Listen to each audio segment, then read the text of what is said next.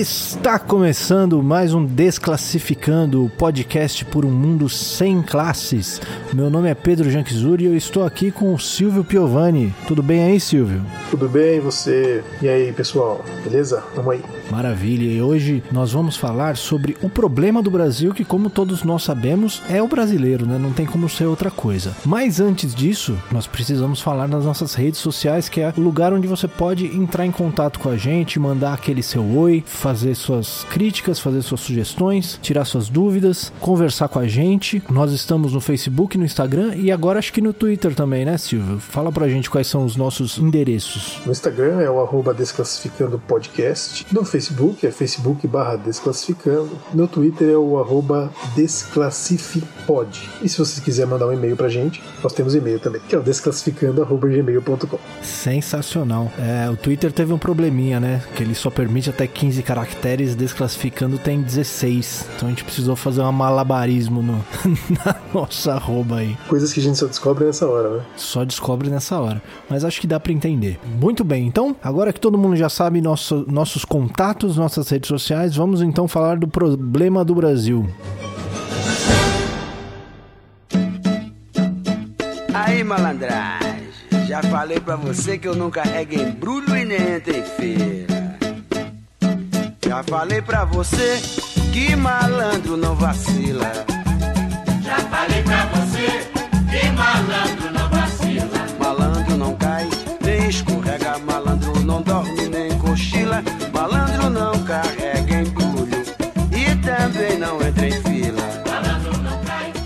Muito bem, Silvio. A gente sempre ouve falar por aí que o problema do Brasil é o brasileiro, né? O brasileiro é o cara que reclama de tudo, é o cara que reclama da corrupção, mas ele fura fila, mas ele dá propina pro guarda pra sair da multa, né? O, o brasileiro é um povo muito hipócrita e o problema do Brasil é que ele tá cheio de brasileiros. Mas eu fico pensando aqui, o brasileiro, ele não é uma espécie separada, né? Ele ainda faz parte da espécie humana. Não existe o código do brasileiro, existe o código genético humano. Então, a pessoa quando ela nasce, ela não tem nenhuma característica específica que vai transformar ela nesse ser brasileiro. Então, deixa eu já abrir com essa pergunta. O problema do Brasil é mesmo brasileiro? O problema do Brasil é o imperialismo. Vamos conversar sobre isso. Acho que assim, né? Toda essa ideia e tal do brasileiro como problema, como atraso do próprio país, ele já não é de hoje, né? Ele tem aí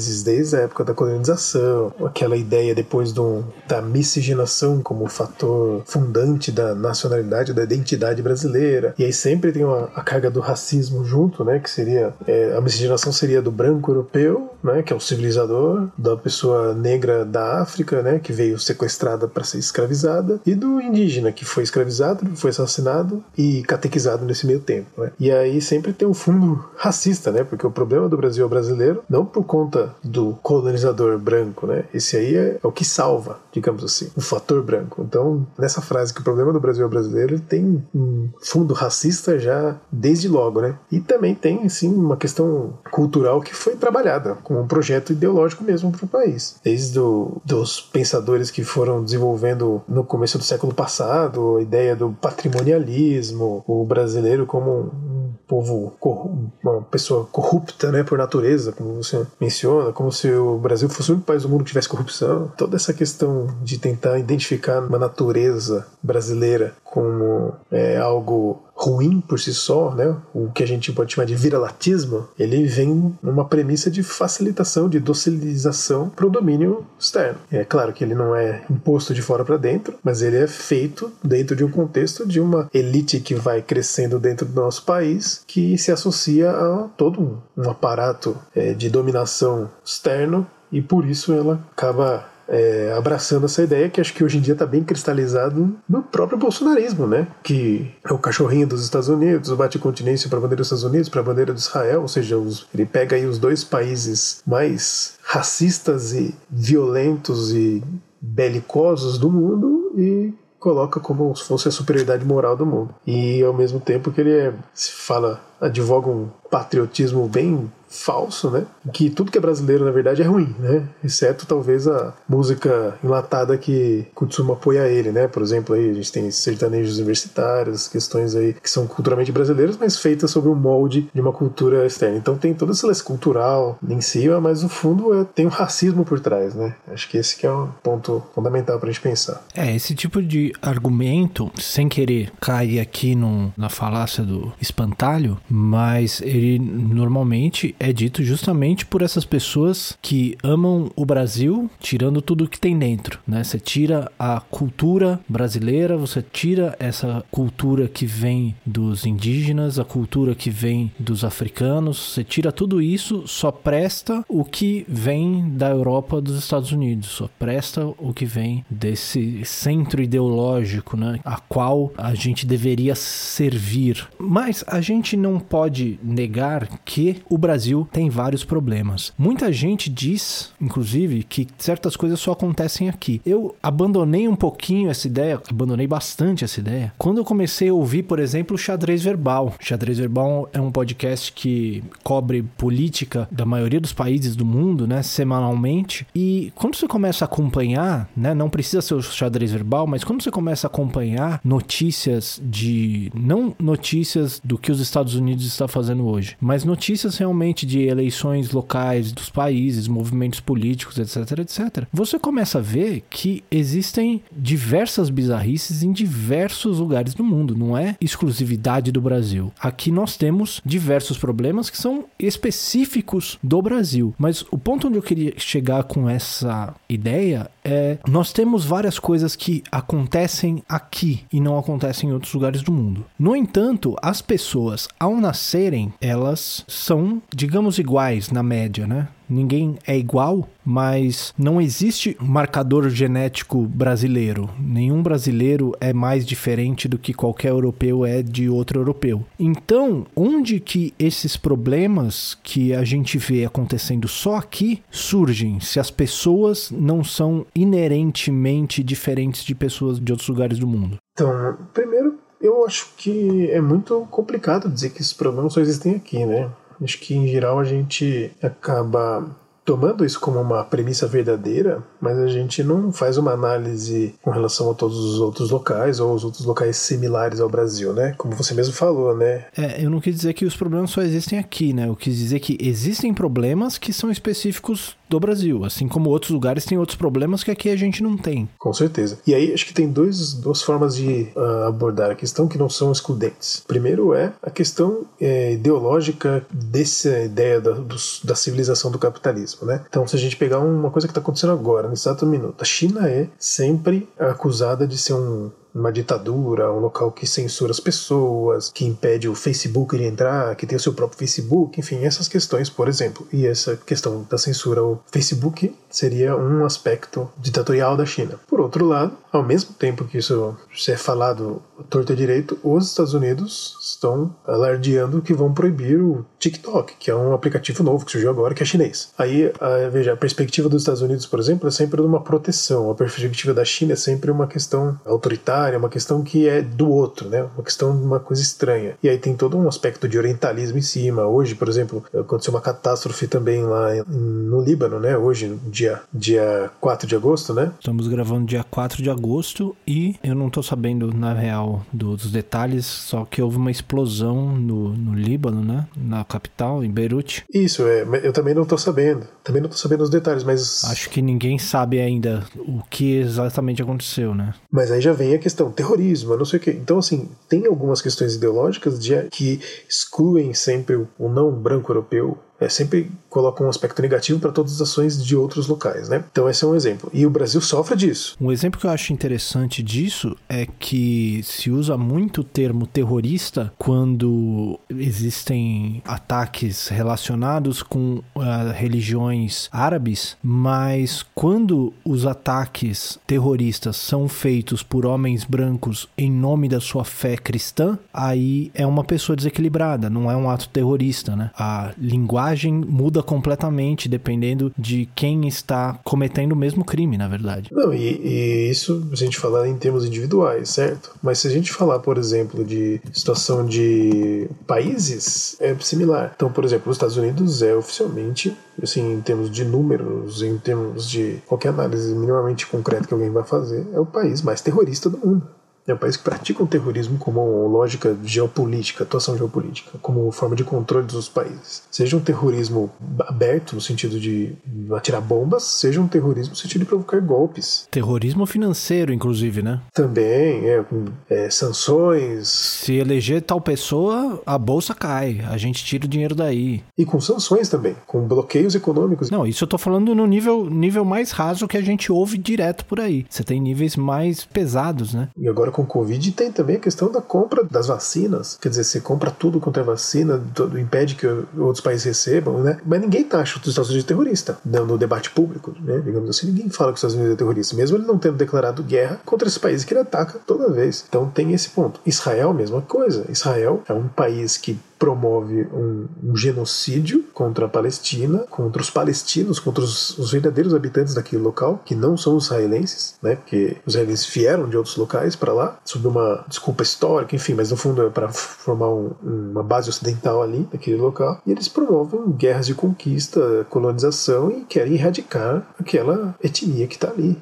ou aquelas etnias que estão na Palestina, cada vez mais diminuindo os espaços. Então, assim, ninguém vai falar que o Israel é terrorista. Pelo contrário, as organizações palestinas que lutam contra esse ataque de Israel é que são taxadas de terrorista. Então, o racismo, ele está na base dessa ideia que vem para o Brasil também, do viralatismo, ou disso, né, do problema do Brasil ser brasileiro. Só que o racismo, ele também não é algo que surge do nada. Né? O racismo ele tem ali é, uma base concreta, material. Né? Ele não é algo que simplesmente uma propaganda, uma ideologia. Ele tem também, obviamente, os aspectos que vão no, ideológicos e tudo mais, culturais. Óbvio que tem, mas ele não surge espontaneamente, não surge de uma, de uma ideia de vamos determinar que esse daqui é inferior àquele. Não é bem assim. É uma, existem mecanismos materiais que que fazem com que essa ideologia racista permeie toda a sociedade. E o Brasil, como eu vou resgatando, por exemplo, o que o nosso vice-presidente Mourão falou tempos atrás, a gente até citou no primeiro episódio, né, que ele mencionou que o, o neto dele ser mais claro, ter a pele mais clara que ele, era bom porque era o branqueamento da raça. Então tem a ver com essa ideia. Ele mesmo mencionou já também em, palestras, resgatando uma ideia bizarra de indolência da, de pessoas é, negras, enfim, tem, tem esse quê que, que no Brasil vai também ter um aspecto regionalista, então você tem aqui no Sudeste um baita preconceito com relação às pessoas do Nordeste, dizendo que são pessoas folgadas. Você tem todos esses, esses mecanismos culturais que vão surgindo, mas de uma base material maior que aí é o que eu falei no comecinho, né? A questão do imperialismo, né? Então a questão do imperialismo ela é determinante para que essa, esse caldo cultural se estabeleça. A gente até comentou na, na, no episódio da semana passada, né? O Brasil como um país dependente economicamente, como de uma economia dependente e tudo mais, um país que sofre um aprofundamento cada vez maior da, da sua dependência econômica. Um dos mecanismos pelos quais as, toda a produção interna brasileira consegue competir ou existir dentro dentro de um mercado mundial é uma superexploração da classe trabalhadora. Então esse é o ponto, né? As pessoas estão submetidas a uma violentíssima exploração, a uma competição absurda de, entre si, né?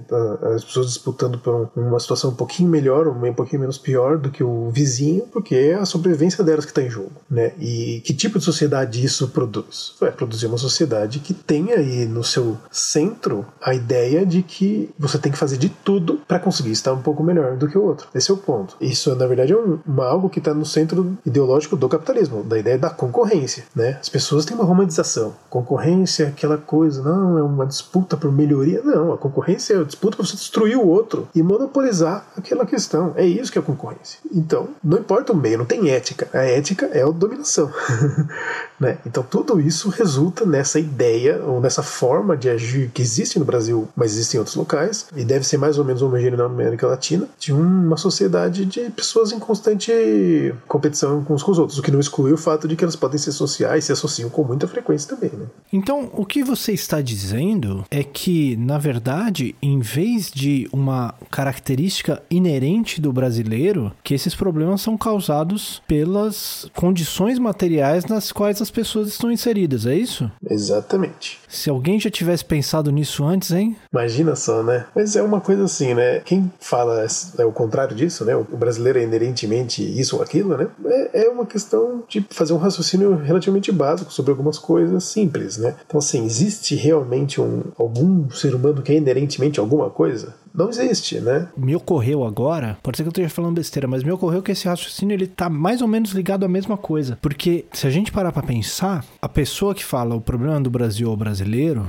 é uma pessoa que se vê como fora desse problema. É uma pessoa que se vê como não fazendo parte desse problema. Ela faz parte de uma outra casta de pessoas que não faz parte desse povo brasileiro. E, portanto, ela merece as vantagens que ela tem. Então, esse raciocínio por si só é uma tentativa de tomar vantagem, assim como todas as outras características que a pessoa está tentando denunciar nos outros. É um belo raciocínio, faz todo sentido. Faz todo sentido. Não sei se se sustenta, mas é, me ocorreu agora e pareceu fazer sentido. Eu acho que numa análise individual ele faz completo sentido, é bem isso mesmo. E por que que isso acontece, né? Meu ponto é, se a gente vai pensar que não existe o ser humano inerentemente assim assado, a gente vai falar que o finlandês naturalmente assou o nariz de um jeito diferente do brasileiro, ou que um, sei lá, um aborígene da, da ilha de Papua Nova Guiné, ele pisca de uma forma diferente que o brasileiro inerentemente, sabe? Isso não existe. Todas essas questões questões, é, formas de agir, formas de fazer ou de outra coisa, ela é, são eminentemente culturais sociais. Por conta da gente estar dentro de uma sociedade, a gente faz as coisas de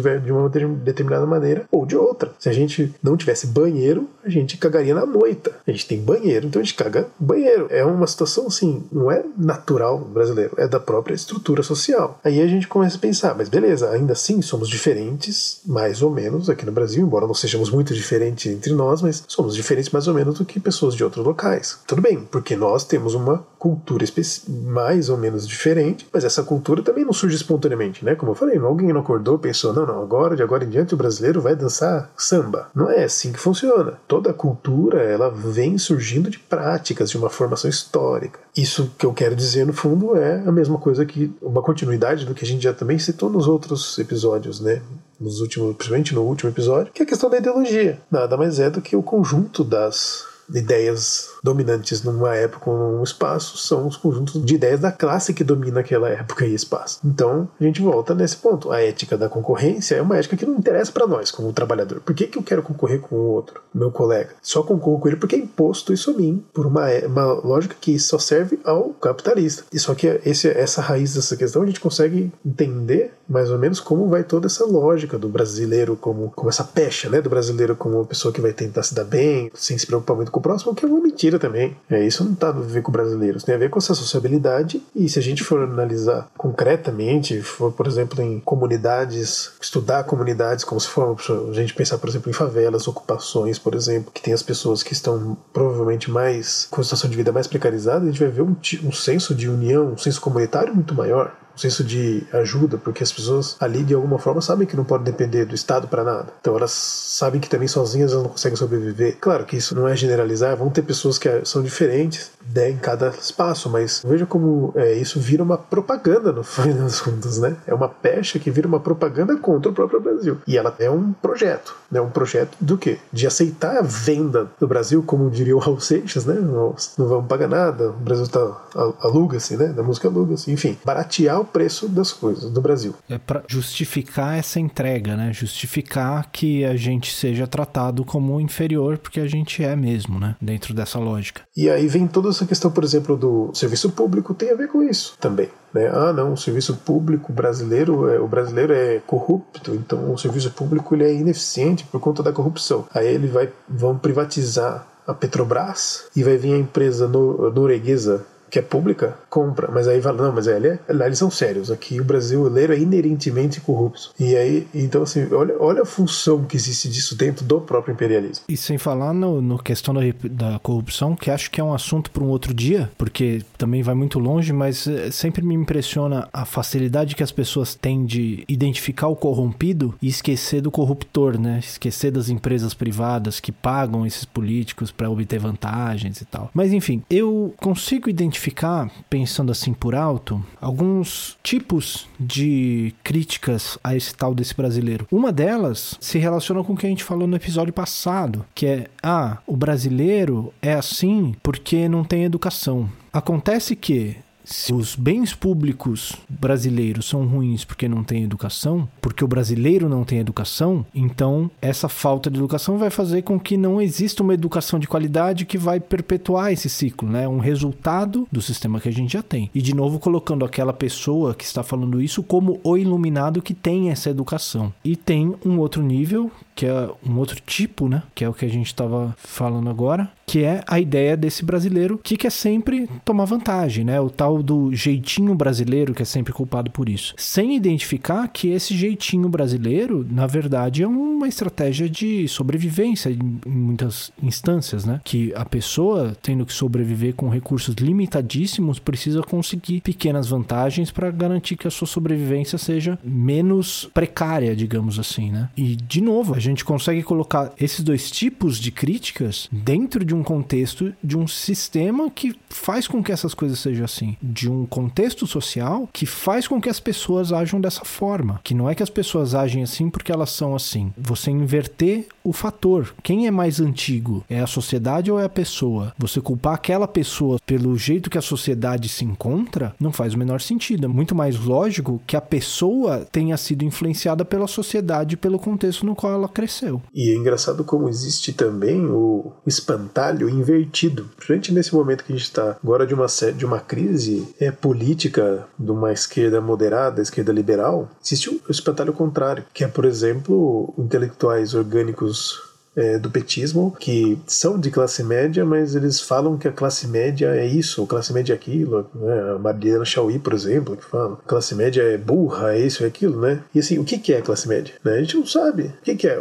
Assim, qual é o interesse da classe média. Por que, que a classe média é isso? Veja, não, é, nós somos de classe média e você. Então, assim, só, só isso já cai por terra, essa questão. É uma análise totalmente superficial que não sustenta dois segundos. Porque a classe média como o quê? Como grupo? Como um estudo sociológico? Mas quem? Então, assim, é, ela é assim no sentido moral, então a classe média é burra, ela é um, isso é um xingamento. Não necessariamente, a gente tem aí intelectuais, basicamente todos os intelectuais do país são de classe média. Se for pensar pessoas que estudam pra caramba, que contribuem em inúmeras questões, inclusive fora do Brasil, a maioria, infelizmente, né, porque acabam sendo tendo seu cérebro sequestrado, né, para outros países. Então, uma coisa falha, mas veja como é um espantalho, vira uma ideia culturalista, né? Tipo, como se a cultura fosse algo por si só, algo que parasse no, no céu. E também tem essa crítica que você falou da pessoa que faz a crítica pro ex, e se, mas ela, ela se considera fora, né? Porque ela não está chamando ela mesmo de burra. É, ou em outras coisas que ela fala que eu já nem me lembro agora os termos que ela usa. Mas então tem esse aspecto. E tem um outro aspecto que eu queria chamar também a atenção, que você, quando você falou, me lembrei exatamente, que é essa questão do jeitinho brasileiro. Ela, na verdade, é um jeitinho capitalista. Então é isso que eu queria voltar à questão, bater nessa tecla de novo. Há uns anos, sei lá,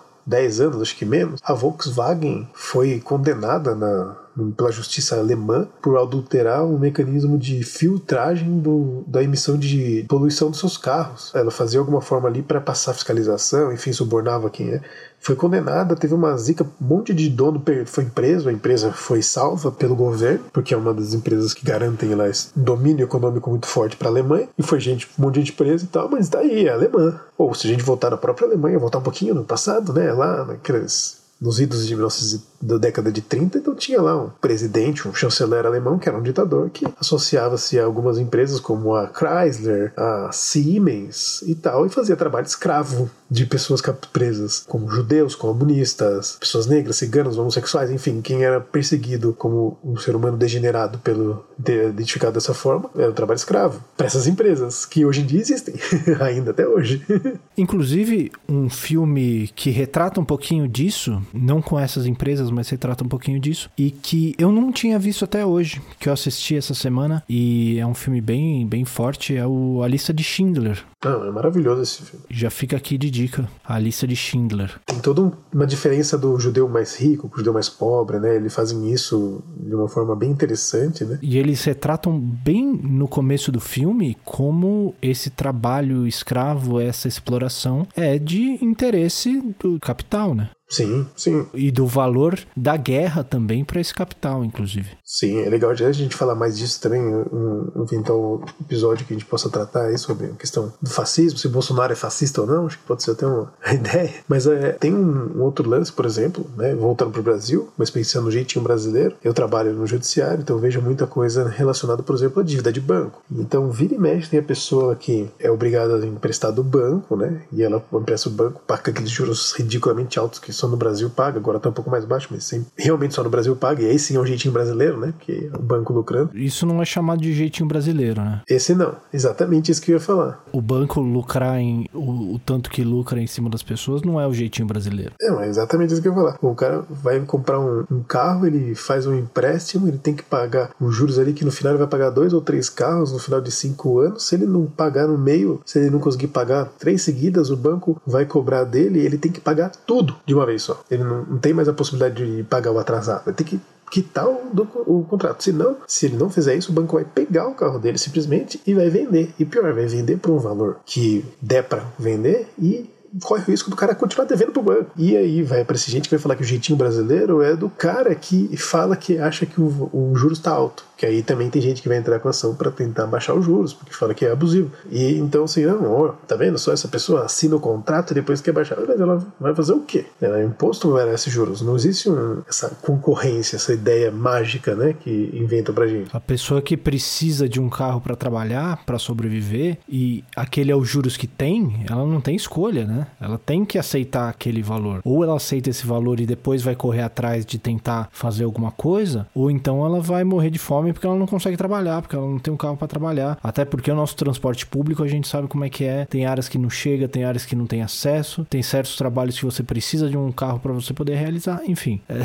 é coisas que a gente poderia passar a noite inteira aqui falando. Não, é infinito. E ainda tem a questão, por exemplo, do quanto mais fudido a pessoa tá, maior é o juros que ela vai pagar, né? Porque ela mais necessitada tá e menor, menor garantia, teoricamente, ela tem a oferecer. Então, mas ninguém fala que esse é o jeitinho brasileiro, ou que é o jeitinho bancário capitalista. Falando de transporte também, a pessoa que pula a catraca do metrô do ônibus, esse é acusado de usar o jeitinho brasileiro. As empresas automobilísticas que financiam a precarização do transporte público e que se dê preferência para transporte particular para poder lucrar em cima das necessidades das pessoas que poderiam estar usando o transporte público e que além disso usam estratégias de fetichização de marcas e de carros para fazer com que o seu valor próprio esteja atrelado ao carro que você tem na garagem, essas empresas não são acusadas de, de jeitinho brasileiro. É o cara que pula catraca, porque ele não tem dinheiro para pagar uma passagem de ônibus abusiva. Exatamente. E a, a, empresa de ônibus que impõe esse preço da passagem de ônibus abusiva e lucra horrores pondo, enfiando gente pelo ladrão do ônibus, né, saindo pela janela de apertado, cobrando aí uma passagem super alta, quando entra no momento da pandemia, por exemplo, ela vira e fala abraço, tchau, tá aqui ó, rua pros motoristas e trabalhadores, eu não tô mais aqui porque eu não tô ganhando mais aquele lucro absurdo que eu ganhei depois que eu não voltar e quem sabe a gente não volta aqui. Essa aí também não é chamada de jeitinho brasileiro. Enfim, são inúmeros exemplos, mas é esse que é o ponto fundamental essa prática, que é propagandeada como algo do brasileiro, ela é uma prática típica da ética do capitalismo, que eventualmente vai chegar para as pessoas, porque elas estão submetidas a essa lógica. Mas não vem delas e não pode ser chamado de brasileiro, né? Só é chamado de brasileiro por conta de um projeto ideológico maior. A impressão que eu tenho é que o capitalismo brasileiro, né, dentro dessa, dessa carga cultural brasileira, ele gera algumas especificidades que a gente só vê por aqui. Mas o problema não são as pessoas que estão inseridas dentro desse sistema. Essas práticas que são adotadas pelas pessoas aqui como estratégia de sobrevivência não são o problema. O problema é todo um sistema que faz com que as pessoas tenham que recorrer a esse tipo de prática para garantir um mínimo de dignidade, né? Sim, mas ele serve muito bem como um espantalho, como você mesmo já mencionou, para desviar o foco da questão. Exatamente, esse é o ponto. Bom, o papo está ótimo, mas a gente já está se estendendo demais aqui e a gente tem se estendido cada vez mais, então vamos tentar dar uma segurada. Tem alguma dica para dar hoje para o pessoal que quiser se aprofundar mais no assunto? Já demos de dica aqui a lista de Schindler, tem mais algum? Tem uma dica que é um documentário muito bom do começo da década de 90, que é super divertido. Eu já assisti um monte de vezes, acredito que antigamente era mais visto, hoje em dia talvez menos, mas se chama Muito Além do Cidadão Kane. É um documentário inglês que ele fala um pouco sobre como a, a dominação da Rede Globo na cabeça dos brasileiros e tal, no final da década de 80, começo da década de 90. E fala muito dessa questão, dessa diferença da publicidade de primeiro mundo com relação ao, ao a realidade na, do país mais fodida. Você tem lá a questão do café da manhã da Xuxa que existia na época, com as crianças que passando fome, um café da manhã super cheio de coisa, enfim. Então tem esse, essa questão assim de, de como todo o aparato que cria a nossa subjetividade, né, o que ajuda a criar a nossa subjetividade, como a televisão e todo esse aparato publicitário que vem nisso, ele vem e traz a ideia mesmo que você precisa consumir para vencer na vida, para ser alguém, para ter aquela marca do carro, né, como você falou, e não existe uma ética necessária para esse ponto. No, no, fundo, não existe uma ética para isso. Você está submetido a uma às situações mais violentas que existem. Você vai para que, que você só vai ter uma ética, né? Então é, eu acho que esse documentário é bem legal. Sim, vai ter. É, ainda tem umas coisas legais, porque ele é meio antigo, então vai ter o Lula ainda com barba escura e cabelo escuro, que ele fala em alguns momentos, né? Tem lá o, o Chico Buarque entrevistado, tem. É bem interessante, assim, essa, fazer também essa análise temporal da coisa, mas é, o documentário é ótimo. Muito além do Cidadão Kane tem no YouTube. Muito legal. É, eu já ouvi falar desse documentário, mas eu nunca assisti. Vou assistir essa semana também. Lembrando que os, os nomes e links das recomendações que a gente está dando aqui vão estar na descrição. Então não precisa bater o carro tentando procurar agora. Pode entrar na descrição depois que vai estar tá tudo linkado lá. Beleza? Mais alguma coisa que você quer deixar aqui antes da gente se despedir, Silvio? Não, só isso mesmo. Nada além. Tranquilo. Muito bem. Então, esse aqui foi o Desclassificando, sempre trazendo alegria e alegria e leveza para pro seu dia. Muito obrigado para todo mundo que ouviu até aqui e até semana que vem. Uh, até mais, Silvio. Até mais, Pedro. Até semana que vem. Falou, abraço.